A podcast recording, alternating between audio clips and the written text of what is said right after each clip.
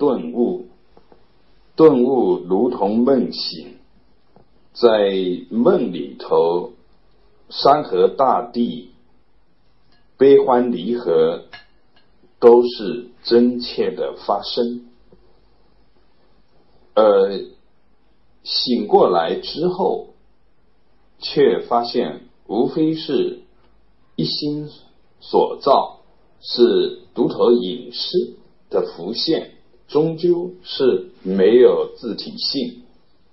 在梦里的时候，真实的感受，而觉后才知道梦幻泡影，在梦里头被追击、被逼迫，在梦里会做各种挣扎，而一觉则了。醒来后才发现。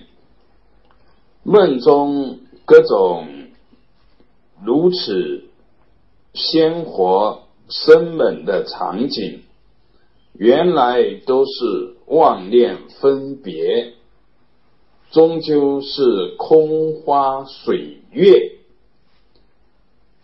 一场造作，修行顿悟，效果正。如梦醒，在明心见性之前，做各种努力去修福报、消业障，如同在梦里面积攒财富、对治烦恼，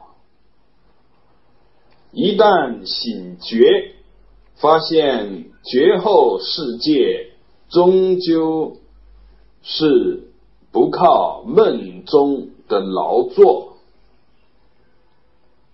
可以从这个角度去观待，为何禅宗禅始终强调明心见性？为何佛法讲究的是智慧解脱？一旦解脱。